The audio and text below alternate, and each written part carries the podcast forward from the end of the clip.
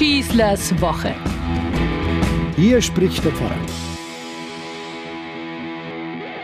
Ich muss die Geschichte einfach erzählen, weil sie so unglaublich schön, erheiternd und doch tiefsinnig ist. Kennen Sie die Erzählung vom sogenannten Haller Eimer? Also hier ist sie. Sie kennen ganz sicher die Stadt Hall in Tirol, kurz vor Innsbruck, wenn Sie auf der Autobahn von Bayern kommend in Richtung Brenner oder Bregenz unterwegs sind. Auf der rechten Seite ist dann Hall.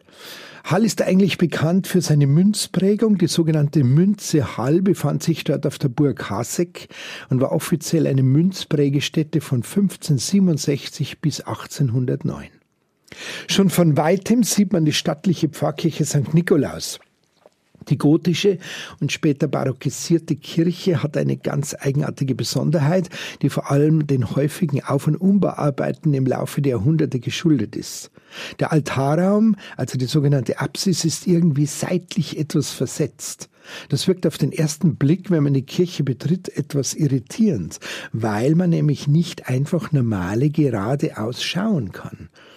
Ein Teil der Apsis versteckt sich da.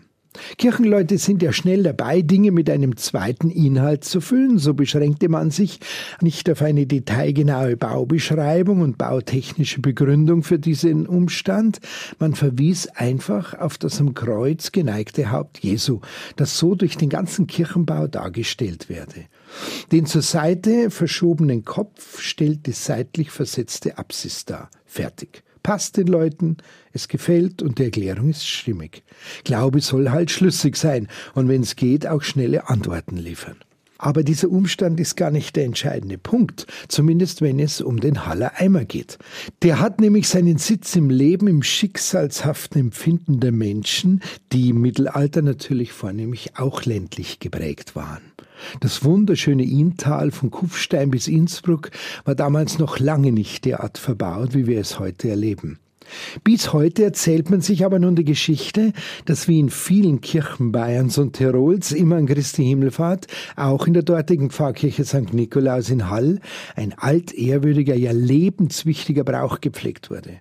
Jedes Jahr zog man bei der feierlich vom Chor gesungenen Sequenz, die die Himmelfahrt Jesu schilderte, an einer Schnur von oben bis an die Kirchendecke und hindurch eine schön bemalte Figur des Auferstandenen hinauf.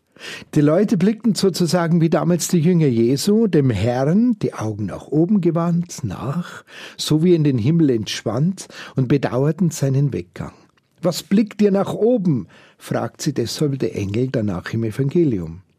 Wichtig bei dieser Himmelfahrt in Hall war jedoch jedes Jahr für die Gläubigen, in welcher Richtung bei diesem himmlischen Drahtseilakt die Figur des Christus sich drehte und der Heiland seinen Blick wandte. Aus dieser Himmelsrichtung, hieß es dann, würden dann auch in den nächsten Monaten die urgewaltigen Sommergewitter kommen und Haus, Hof, Vieh und die auf den Feldern und Äckern stehende Ernte bedrohen. Das konnte der Ruin und für manchen schwer Geschädigten sogar echte Hungersnot bedeuten. Darum war es so wichtig, auf solche Eventualitäten gut vorbereitet zu sein. Einmal nun, so erzählt diese Geschichte, aber sei es passiert, kurz vor dem Verschwinden und dem Einholen der Figur in die Kirchendecke ist das Seil gerissen. Die Figur sauste ungebremst mit einem Karacho zu Boden und zerschellte in viele kleine Teile. Die versammelte Menge raunte laut und erstarrte vor Schreck. Und was jetzt? Welches Unglück mag wohl damit jetzt noch gemeint sein? So ein Unwetter kann es ja gar nicht geben, was dieses Malheur andeuten will. Die Haller Bürger aber waren schlau. Ohne eine gewisse Professionalität wird eine Stadt ja auch keine offizielle Münzprägestätte.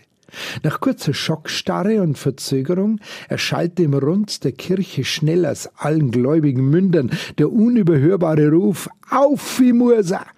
Hinauf muss er! Aber wie? Eine Zweitfigur stand nicht parat. Also war man kreativ. Man packte einen Eimer, sammelte alle Stücke der Figur darin ein und zog nochmals den Herrn, diesmal in einem ganz einfachen Alltagseimer, in die Höhe und durch die Decke der Kirche hindurch. Der Halle Eimer war geboren. Auf, wie muss er.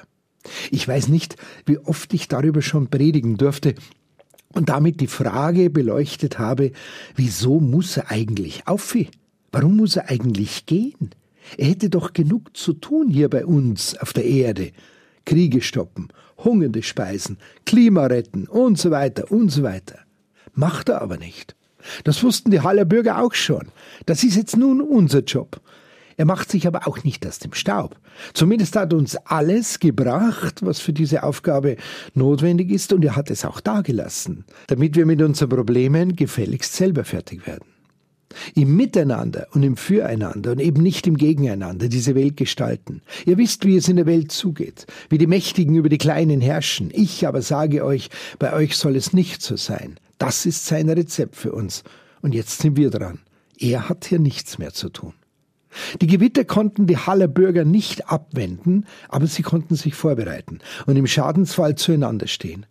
Wir könnten genauso lernen aus der Vergangenheit, es einfach mal anders zu machen, uns auf das Wesentliche unseres Zusammenlebens zu konzentrieren und füreinander einzustehen, als uns immer gegenseitig den Weg zu verstellen. Wie das geht, hat uns eingehend gezeigt, als er bei uns war. Ich finde, da steckt so viel Hochachtung drin, dass er uns das zutraut, dass wir das auch wirklich können. Wir sollten halt auch nie damit aufhören. Denn angefangen haben die Menschen doch schon vor uns damit. Und das mit einem unglaublichen Engagement, einem Spirit und einem Ideenreichtum, wie man es in Hall auch erleben kann. Jetzt heißt's nachmachen. Und zwar unbedingt. Sofort. Ohne Verzögerung. Ich wünsche einen schönen Himmelfahrtstag und eine gute Woche. Euer Pfarrer Schießler. Schießlers Woche. Ein Podcast vom katholischen Medienhaus St. Michaelsbund und dem Münchner Kirchenradio.